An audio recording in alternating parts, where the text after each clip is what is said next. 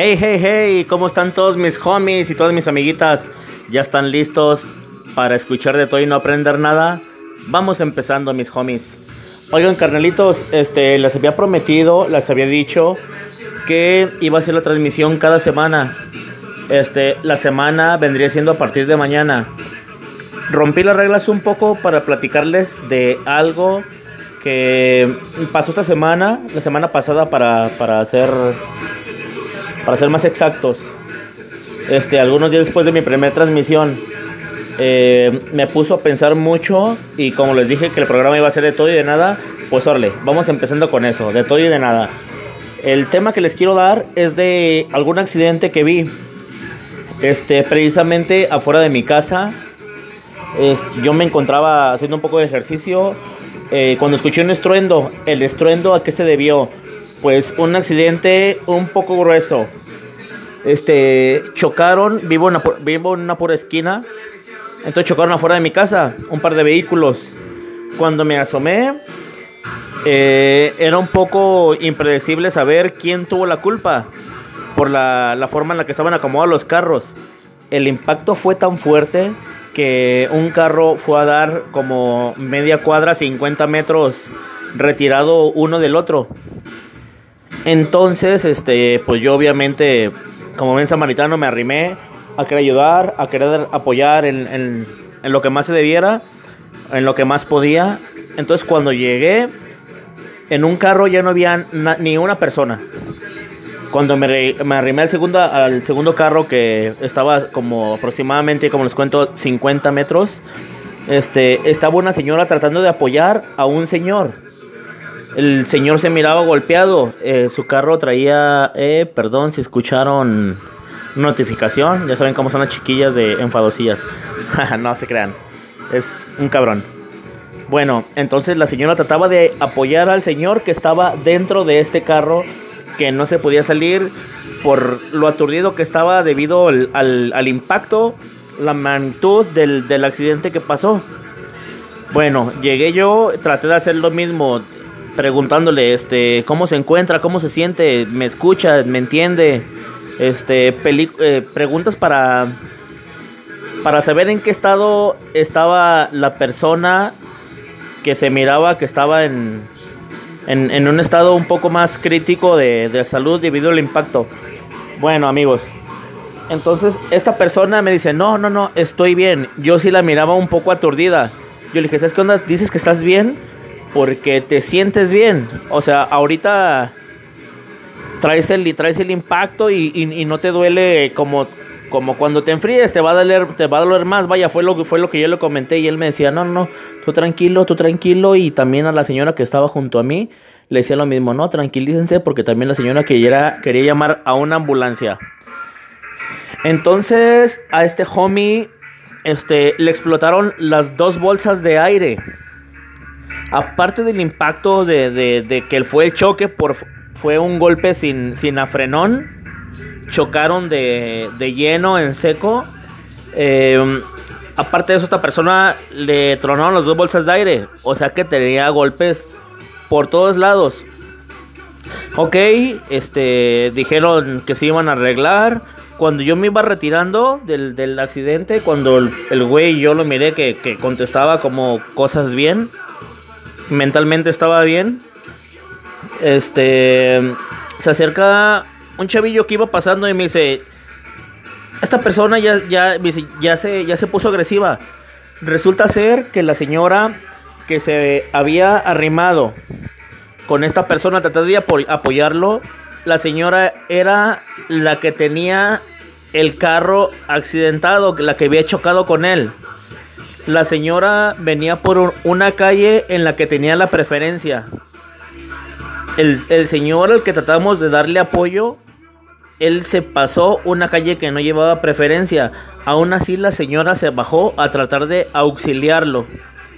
Esto yo no lo sabía hasta después que, que me dijeron que el señor se había puesto agresivo. Cuando yo me arrimé, el señor se estaba queriendo dar a la fuga, dando a la fuga a pie porque su carro ya no respondía. Entonces me arrimé y otras personas estaban tratando de detenerlo. para esto, amigos, pasaban y pasaban patrullas. Pasaban patrullas. Este, no sé si en todos lados donde ustedes me escuchen, es, es la misma ley. Aquí en México hay una ley que tiene poco que los policías tienen un cargo que se llama primer respondiente. Ese primer respondiente se tiene que hacer cargo de acordonar toda el área donde fue el accidente para que después lleguen los de peritos y se hagan cargo de toda la investigación. Bueno, entonces después de esta ley ya ningún policía se quiere hacer cargo, ni policía ni, ni tránsito vial, se quiere hacer, se, quiere hacer cargo de, de ser el primer respondiente. ¿Por qué? Porque pierden mucho tiempo. Aquí en México hay un sistema de corrupción encabronado que no se imaginan. Entonces, el que es el primer respondiente pierde, mm, no sé, 5, 6, 7 horas. En esas 7 horas, si eres corrupto, puedes parar, así como tus ciclistas, tres carros, 10 güeyes y así. Y, y, como está la corrupción, aunque tengan o no tengan nada, ellos se llevan varios pesos. Entonces, para no hacerse la larga, resulta que por fin lograron parar algún policía. Lograron parar algún policía.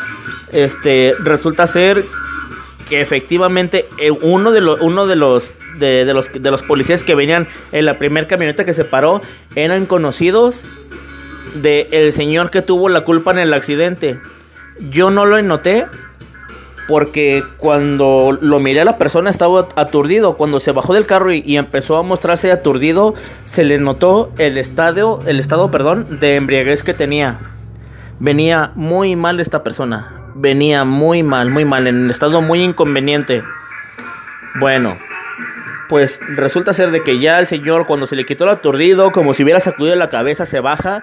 Entonces empieza a mostrarse en, estado muy incompetente, estado con la, con la señora. Llega el policía, no sé qué palabras se hacen.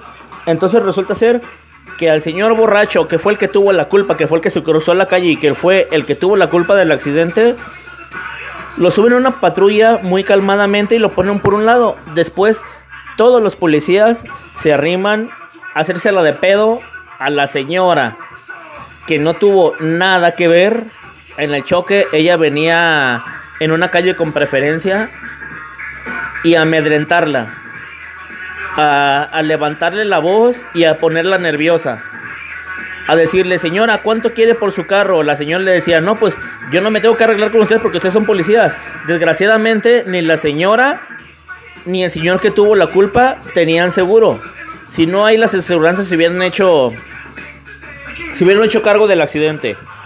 Bueno, pues los policías, como ya uno de ellos ya era, era amigo del, del, borracho que tuvo la culpa, pues ¿qué les quedó de otra? Pues bueno, pues, si el policía, mi compañero es amigo de él, pues todos sobres de la señora.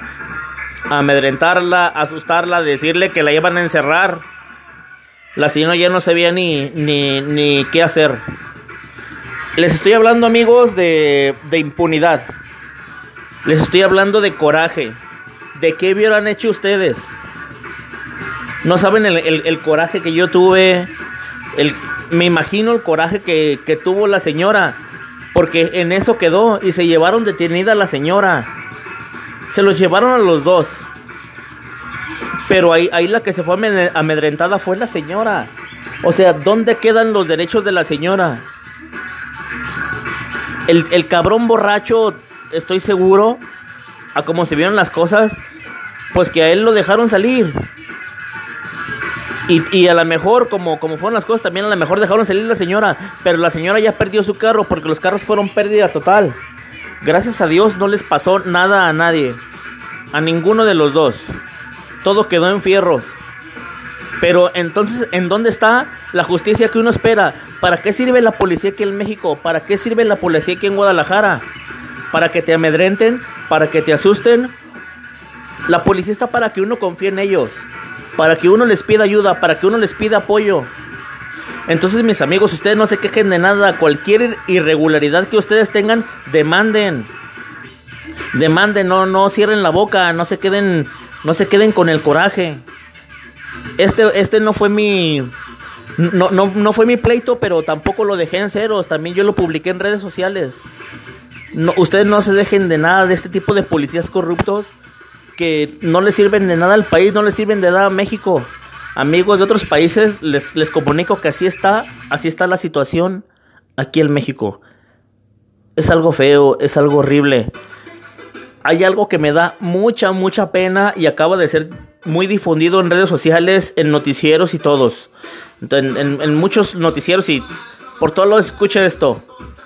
El, hay un funcionario mexicano, eh, embajador de México en, en, en Argentina. Este señor ganando el dinero que gana, porque tiene un sueldo que ni, ni, 100, ni 100 albañiles, ni 100 de los mexicanos más pobres, ni de... No, no, hombre, o sea, tienen unos sueldos encabronados. Y este cabrón se atreve a robarse un libro de 600 pesos. Eso es pena, eso es pena internacional. ¿Cómo es posible que un cabrón, un funcionario con el sueldo que tiene, se atreve a hacer este tipo de atropellos, este tipo de... Nos humillan a México como personas. Nos humillan a México y, y no nomás les quiero decir algo. No nomás ellos nos humillan, nos humillamos a nosotros mismos. Porque cuando uno vota, uno tiene que votar. Miren, les voy a decir cómo, cómo se hace una votación. Una votación es como si hicieras.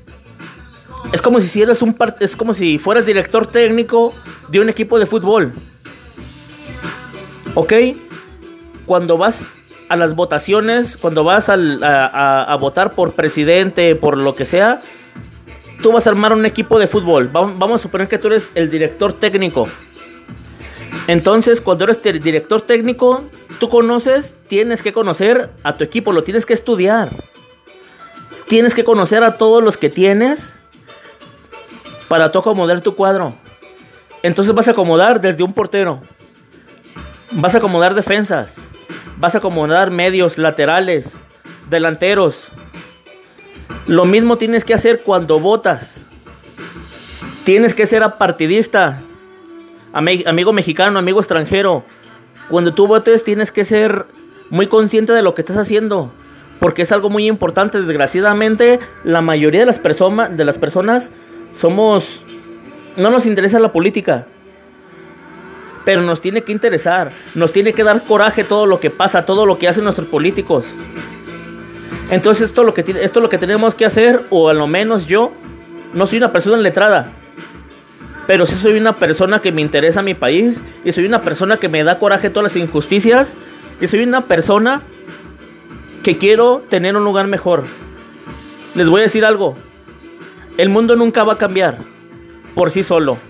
El mundo lo vas a cambiar tú. Tú eres la única persona que puede cambiar el mundo. ¿Sabes cómo lo vas a hacer? Cambiando tú mismo. Cambia tu manera de pensar. Cambia tu manera de dirigirte a los demás. Respeta a los demás. Si quieres que te respeten, respeta. Tú eres la única persona que puede cambiar el mundo. Y esa, y esa manera de cambiar el mundo es cambiando tú mismo. Entonces, esto es lo que podemos hacer. Vas a armar un equipo como si fuera de fútbol. Tienes diputados, tienes, tienes senadores, tienes para presidente, para gobernador, para alcalde. Ok, entonces no nada más se trata de, decir voy a votar por este, por este, por este y por esto. No, para empezar tienes que ser apartidista. Apartidista significa que no eres, no eres este, no tienes una preferencia de partido. Porque tienes que votar porque tú creas que es mejor para cada cosa. Si crees que para senador de un partido tienes un nombre que dices, este me gusta para senador, agarra ese para senador. Y si, y, si el diputado que sigue, el diputado que quieres votar es de otro partido, no importa, vota por el, por el diputado que quieres, porque es el que tú, el que tú crees que, que es mejor. Tienes que ser consciente con lo que haces, tienes que ser consciente con lo que votas. Es muy importante, amigo. Discúlpeme que lo estoy aburriendo con política. Pero esto es lo que me tocó darme de cuenta estos, a lo menos en estos tres días. Y, y es algo, es algo que me encabrona. Es algo que me encabrona. Yo en la primera emisión les dije que iba a ser algo divertido, pero sí. El programa se llama De todo y de nada. Y les voy a hablar de política, aunque no sepa. Y les voy a hablar de fútbol, aunque no sepa. Y les voy a hablar de música, aunque no sepa. Pero les voy a decir, aunque no sepa, lo que yo pienso. Y de eso se trata. Y si ustedes tienen algunas, si difieren con lo que yo pienso, si piensan diferente a mí, háganmelo saber. Porque vivimos en países en los que somos libres de expresión. Háganme saber todo lo que piensan, todo lo que creen, todo lo que dicen. Ahí están mis redes sociales. Instagram, arroba bajo, yo soy Eric guion bajo F. Twitter, arroba yo soy Eric guion bajo F. Hagamos ruido por lo que creemos, amigos. Y no nos dejemos de nada. Hay que hacer ruido. Hay que hacer ruido, así como las feministas, amigos. Así como las feministas, no necesitamos hacer desorden. No, no necesitamos manchar ninguna fachada, grafiteándola. No necesitamos faltar el respeto a nadie. Simplemente hay que faltar la voz. Si creemos lo mismo, hay que hacer ruido. En tus redes sociales, en tus redes sociales hazlo. Di lo que sientes, di lo que piensas, publica lo que creas. ¿Eh? Pero siempre trata de decir la verdad. Y di, y di lo que te incomoda. Discúlpeme. Este, este, esta transmisión la hice con un poco de coraje. Pero la hice en mis ideales. Y en, y en lo que me. Y en lo que yo creo que. Que siento que tengo un poco de razón. Tal vez estoy muy equivocado para todos ustedes.